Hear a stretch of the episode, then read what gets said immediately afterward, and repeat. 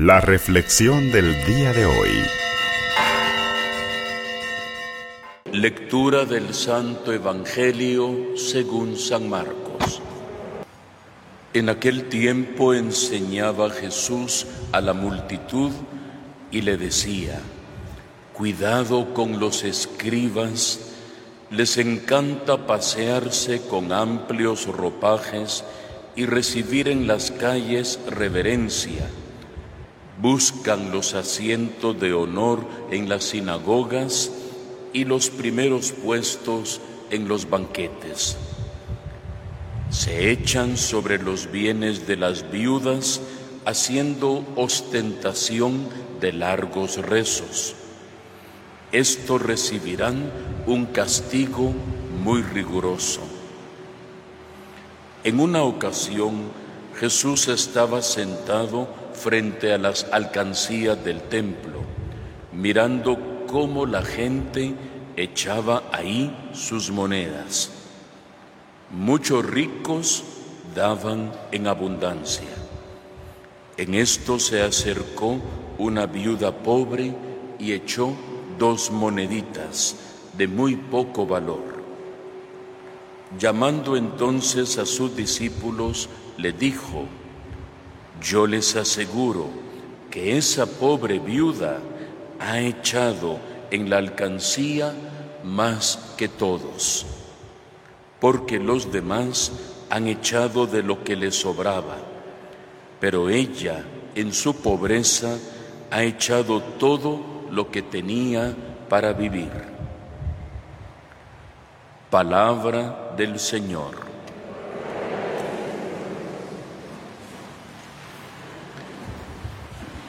La escena evangélica que estamos escuchando en este día nos traslada al templo de Jerusalén, un templo que era un conjunto de instalaciones, no era solamente un templo como el nuestro o como la basílica, sino que era una gran extensión en la cual habían varios edificios.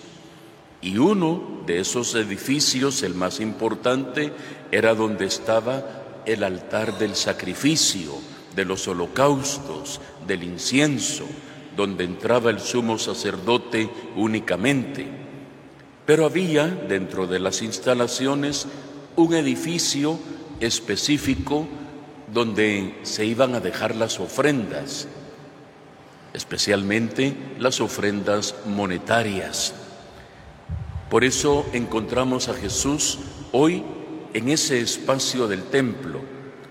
Quería mencionarlo porque si no nosotros, como la única idea de templo que tenemos es esta, pudiéramos pensar en alcancías como las que tenemos aquí.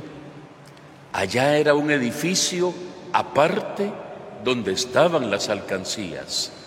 Eran unos grandes recipientes como con unos embudos donde caía el dinero iba rodando, no habían billetes, todo era moneda y moneda pesada, y caían en la parte final donde se empezaban a acumular y luego llegaban los sacristanes a recoger la ofrenda.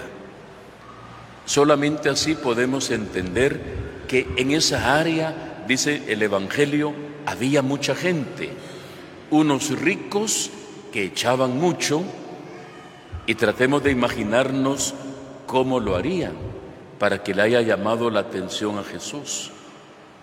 Ostentando, queriendo llamar la atención, tal vez dejando caer moneda, como era de metal todo ese, ese gran canal, embudo en el que caían las ofrendas, para llamar la atención y presentarse ante los demás como gente muy buena y generosa que daba mucho.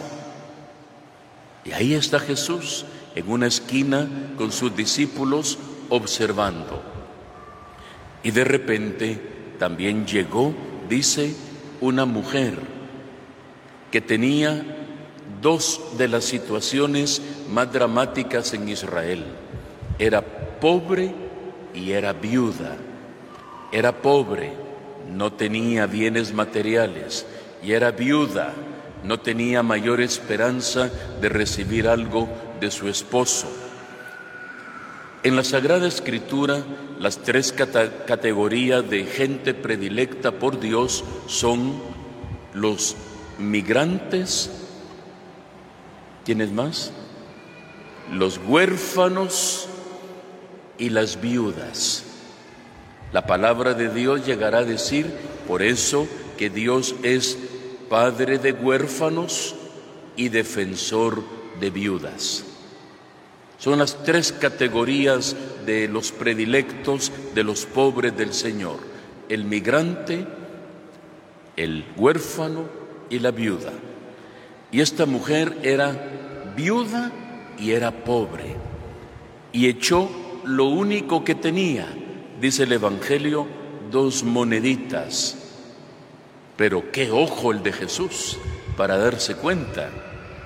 Se dio cuenta de eso y llamando a los discípulos les dijo, ya vieron, los ricos han dado mucho, pero de lo que les sobra, esta pobre mujer ha dado más que ellos, ha dado todo lo que tenía para vivir. Dios valora la intención más que la cantidad. Confía en Dios totalmente como es pobre y viuda y no tiene esperanza, confía en la divina providencia y entrega todo lo que tiene para vivir. También la primera lectura de hoy nos habla de otra viuda. Muchos años antes de Jesús está el gran profeta Elías en medio de un peregrinaje por el desierto, huyendo en medio del calor Sabe que cuando ahí hay calor llega casi a 50 grados la temperatura, a la sombra, es muy caliente. Entró a una ciudad el profeta con sed, con hambre, cansado, y le dice a la viuda, tráeme por favor un poco de agua para beber. Bueno, dijo ella, era una obra de caridad atender a los forasteros, la hospitalidad, y se dirige la pobre viuda a traer un poquito de agua cuando le echa un grito el profeta Elías y le dice, ah, y por favor, tráeme un poco de pan. Ahí se conmovió la viuda y le dijo, te lo juro por Dios, no me queda ni un pedazo de pan solamente tengo un puchito de harina, una pizca de harina y un poquito de aceite en mi vasija. Solo eso tengo yo. Pero ya que tú me lo pides, voy a preparar un pan y luego nos lo comeremos y moriremos. Y la palabra de Dios a través del profeta despierta en ella la esperanza no temas, anda y prepáralo, como tú has dicho. Pero primero, haz un pan pequeño para mí y tráemelo. Y luego vas a hacer otro para ti y para tu hijo. Imagínense si no había ni, ni harina ni aceite y ahora ya no es solamente un pan, haz uno para mí, otro para ti y para tu hijo. Y te recuerdo algo, la tinaja de harina no se vaciará y la vasija de aceite no se agotará hasta el día en que el Señor envíe la lluvia sobre la tierra. No sé si alguien recuerda cuánto tiempo dejó de llover en esos días. Ajá, cabal, tres años. Tres años no llovía en Israel una sequía tremenda de tres años. Y claro, si hay sequía, no solamente falta de agua, póngase a pensar en los cultivos, la harina sale del trigo y el trigo es sembrado. Y si no hay agua y si no hay el aceite sale de los olivos. Y los olivos son plantas que también necesitan eh, su agua. Tres años sin lluvia. Y el profeta todavía le dice en esperanza, no tengas miedo que no te va a faltar nada. No se vaciará la tinaja de harina ni la vasija de aceite hasta que venga la lluvia. Ella fue, lo hizo y comieron de él. Y dice, terminando el texto, a partir de ese momento, ni la tinaja de harina se vació, ni la vasija de aceite se agotó.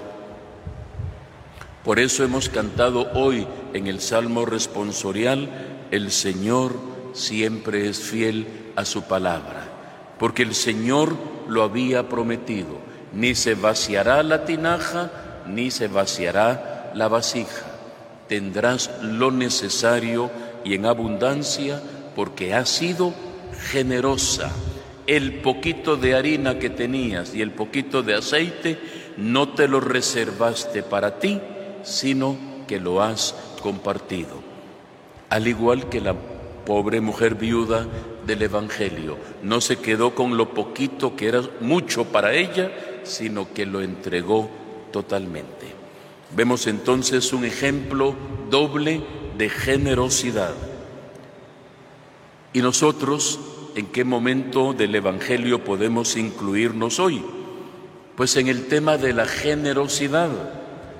La generosidad en dos aspectos pudiéramos pensar, en nuestra vida personal, en nuestras relaciones familiares, fraternas, laborales, serviciales, que tanto nos damos a los demás en lo que hacemos, o nos reservamos o nos limitamos únicamente a lo estrictamente necesario, porque para eso me pagan, para eso estoy.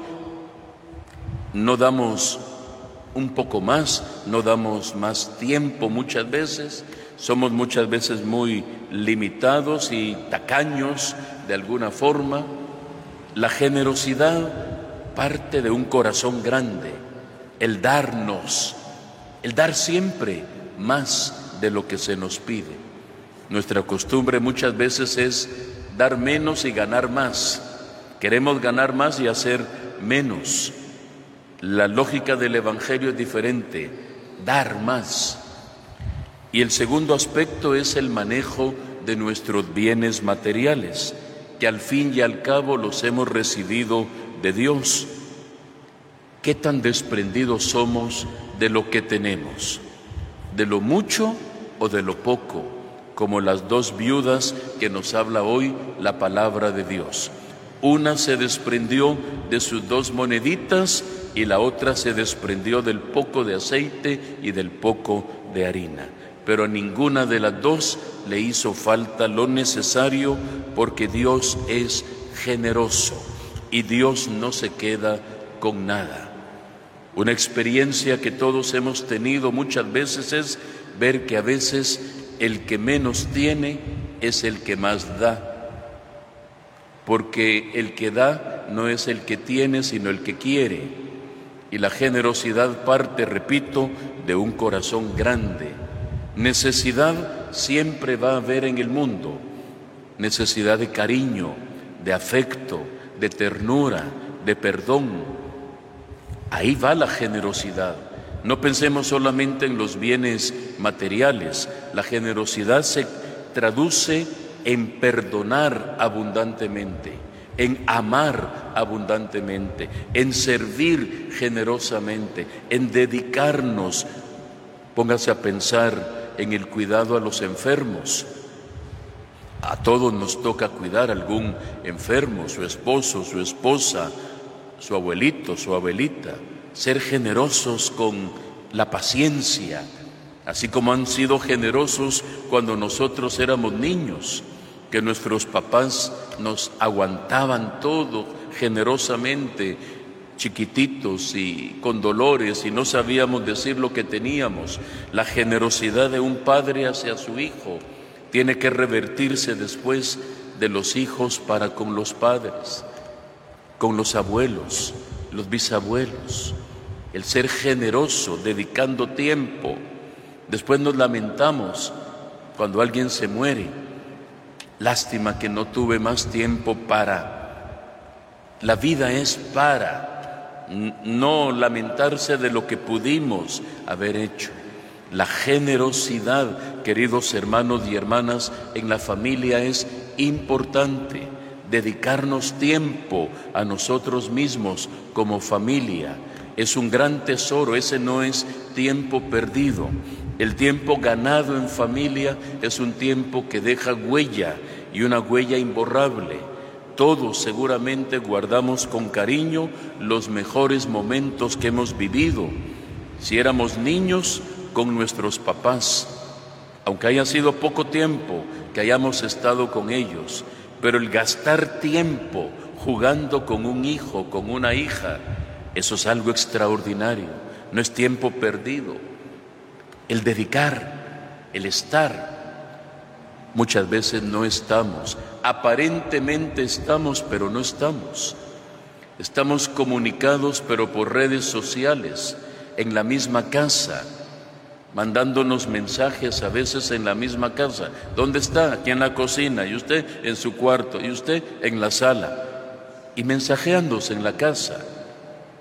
Pero sentarnos, platicar, oír las historias de los abuelos, las charadas de los abuelos, las cosas que nos cuentan los mayores, ahí se edifica uno, ahí conoce uno la vida de la familia. Muchas veces nuestros mismos jóvenes ignoran lo que ha sido su historial familiar, lo que le ha costado a sus papás ir, o a los abuelos tener lo que tienen. Y uno dice, ¿y qué tiene que ver eso con el Evangelio? Es que es la generosidad, es una inversión que se hace en el otro, el compartir ese tesoro no económico, un tesoro moral, un tesoro espiritual que repito, deja huella imborrable en la persona. Y es lo que a uno lo hace grande, esa memoria que uno lleva de sus antepasados. Todo lo demás es secundario. Lo que nunca se puede olvidar es, especialmente lo hemos visto en noviembre, el recuerdo de nuestros difuntos, de los que ya no están con nosotros, y un compromiso al mismo tiempo para que los que quedamos o los que nos quedan vivan alegremente junto a nosotros en generosidad, que es difícil, muchas veces es difícil, porque cuando los años nos van pasando, de todo nos pasa en la vida. Uno vuelve a ser, si no un niño, uno vuelve a tener comportamientos un poquito diferentes. Y si le toca acompañar a su esposo que tiene Parkinson, por ejemplo, o que está con Alzheimer, o que tiene una discapacidad, o que tiene que acompañarlo en una silla de ruedas, o que tiene que ayudarlo ya a bañarse, a cambiarse, a ponerle pañales, eso es de personas generosas y valientes que aman a los demás, especialmente a su esposo, su esposa, sus abuelos. Tristemente en algunos lugares ya se les manda a los asilos o a hogares donde los atiendan y los cuidan o se limitan a contratar a una enfermera o alguien que los atienda. La caridad empieza en casa y la generosidad de la que hoy hablamos, siento yo, es un distintivo propio de los cristianos. Nunca lo perdamos y sobre todo inculquémoslo en los niños y en los adolescentes, porque si ellos no son capaces de captar esto, nos va a pasar lo que ya está pasando en otros países, que se autoriza fácilmente la eutanasia.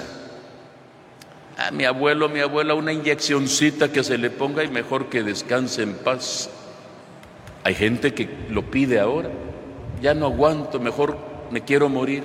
Y firman que ya quieren que los maten clínicamente, porque es difícil atender muchas veces a un paciente o cuando ya perdió la, la memoria la persona y, y uno se dedica casi consagradamente a atender a alguien. Pero si nuestros jóvenes no logran aprender esto, vamos a ver en qué terminamos después todos en asilos o todos abandonados o todos...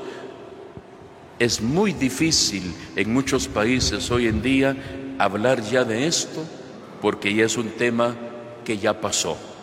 Nosotros estamos en un momento oportuno, dice el Papa Francisco, para oír a los niños y para oír a los abuelos.